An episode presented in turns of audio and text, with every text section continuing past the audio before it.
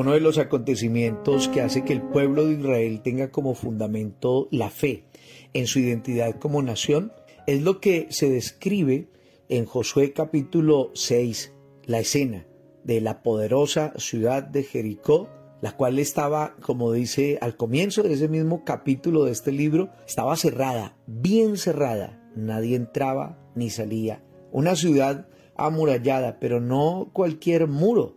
Sus formidables muros eran de 10 metros de altura, según los historiadores, el de afuera de 2 metros de grueso y el interior de 4 metros. Jericó parecía inexpugnable. Todavía veían a los israelitas como novatos débiles, sin posibilidades de abrir una brecha y entrar en la ciudad. Tenían suministros y agua para aguantar un sitio por años. Según la arqueología, los muros habían resistido ataques y sitios por 500 años de los ejércitos más poderosos. Una multitud de esclavos fugitivos sin técnicas ni armas de sitio no debían asustarlos, pero los inquietaba grandemente esos milagros muy extraños que los habían favorecido. El más reciente había sido el cruce del río Jordán, que había servido a Jericó de un enorme foso protector y por tanto describe la escritura que desfalleció su corazón el corazón de ese pueblo y no hubo más aliento en ellos delante de los hijos de Israel. Esa ciudad se encontraba rodeada de esta gran muralla,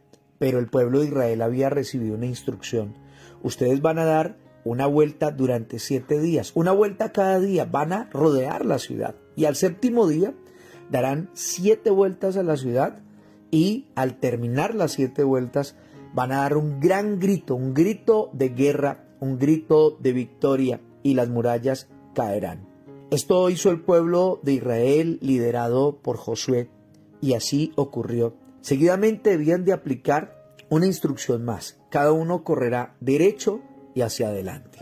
Tú y yo también estamos llamados a conquistar esos terrenos que Dios nos ha entregado. Dios ha puesto delante de nosotros grandes promesas para que las vivamos y están descritas ahí en el manual de la vida, en su palabra. Y seguramente frente a esas promesas a esa vida de victoria, a esa vida de prosperidad, de libertad, de bendición, de sanidad emocional, física, inclusive de libertad financiera, porque aunque mis mensajes nunca han tenido como énfasis ese evangelio de la prosperidad financiera, pero definitivamente la palabra de Dios sí nos indica que Dios quiere vernos prósperos en todas las cosas. Y ante esas promesas a conquistar, nos podemos ver exactamente cómo se encontró el pueblo de Israel con esa primer ciudad a conquistar. Y es con una muralla que parece impenetrable llegar a esas promesas, llegar a esas bendiciones. ¿Cuántos padres hoy por hoy se encuentran así frente al cambio que quieren, anhelan y saben que necesitan ver en sus hijos? Pueden ver una muralla con un espesor impresionante que les amenaza diciendo, no podrás, hay una gran división entre tú y tu hijo. ¿Cuántos ven la libertad financiera también así separada por una muralla impresionante que dice, no podrás ingresar aquí? Esto no es para ti. Muchos se sienten así, muchos ven la bendición de Dios como algo que no es para ellos. He recibido llamadas de muchas personas diciéndome, eh, don Jaime, yo ya no sé qué hacer porque doy vueltas y doy vueltas y resulta que no veo el resultado, no veo la bendición. Estoy en una situación muy difícil, estoy en una situación de gran escasez. Y con esto quiero recordarte algo. El pueblo de Israel, en cabeza de Josué, no se dejaron llevar por la lógica, por sus sentidos, ellos recibieron una instrucción. Y te quiero ser claro, acá no te estoy diciendo que la instrucción es que le des las vueltas a tu ciudad. No, yo no estoy hablando de dar unas vueltas físicas, pero sí estoy recordándote que el manual de la vida, que Dios nos ha dejado un manual de la vida, y en este se encuentran una serie de instrucciones para cada área de nuestra vida que nos van a llevar a ver cómo Él mismo derriba esas murallas imposibles de derribar para ti o para mí. Es importante que tú reconozcas que es el poder de Dios el que va a quitar esa línea divisoria que no te ha permitido disfrutar de aquello que Dios nos dice en su palabra. En Juan capítulo 10, versículo 10, el Señor Jesús dice, yo he venido para que tengan vida y para que la tengan en abundancia. En tercera de Juan, versículo 2, la palabra de Dios nos dice, amado, yo deseo que seas prosperado en todas las cosas y que tengas salud, así como prospera tu alma.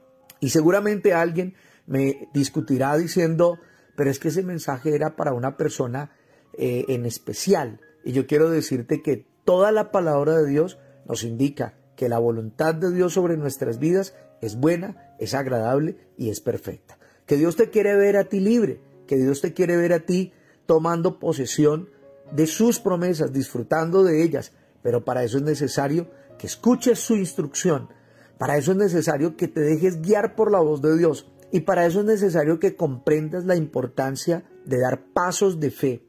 El dar una vuelta cada día durante siete días podría representar algo de locos. ¿Y sabes que así también lo dice la palabra de Dios? Que para el hombre natural las cosas de Dios son locura. Y son locura porque se han de percibir espiritualmente. Por eso, quiero invitarte, si tú estás cansado o cansada de ver un muro frente a ti, en esa situación que no logras superar, en esa área de tu vida que todavía no es conquistada para Dios, yo te invito primero a que puedas darle eh, apertura en tu corazón a aquel que todo lo puede. Tú tienes que recibir al Señor. En segundo lugar, tú debes de estar dispuesto a seguir su instrucción. En tercer lugar, eso es seguir las instrucciones descritas en el manual de la vida, es estar dispuesto a dar pasos de fe, a vivir por fe, a basarte en la fe. La Biblia describe que por fe andamos, no por vista. Yo te invito a que si siempre te has basado en argumentos, en razonamientos, pues ahora te atrevas a creerle a Dios. No puedes pretender ver el poder de Dios actuar a favor de tu vida si no sigues su consejo. Por último, recuerda que quien derriba esa muralla no eres tú, que quien derriba esa muralla es el poder de Dios. ¿Sabes? La muralla se cayó cuando ellos siguieron completamente la instrucción y pudieron entrar a tomar la tierra cada uno derecho y hacia adelante. Yo te invito para que juntos oremos y podamos decirle a Dios, Señor, te recibo en mi corazón, estoy dispuesto a ir al manual, a tu palabra, seguir instrucciones y ver así tú poder actuar a favor de mi vida, pero para tu gloria.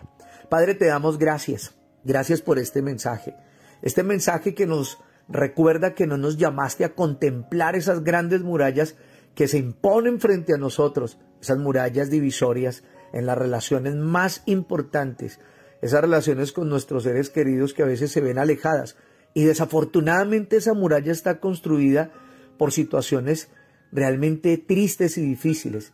Esa muralla puede estar levantada a través de un vicio, a través de una conducta eh, desfavorable en la vida de la pareja o en la vida del hijo.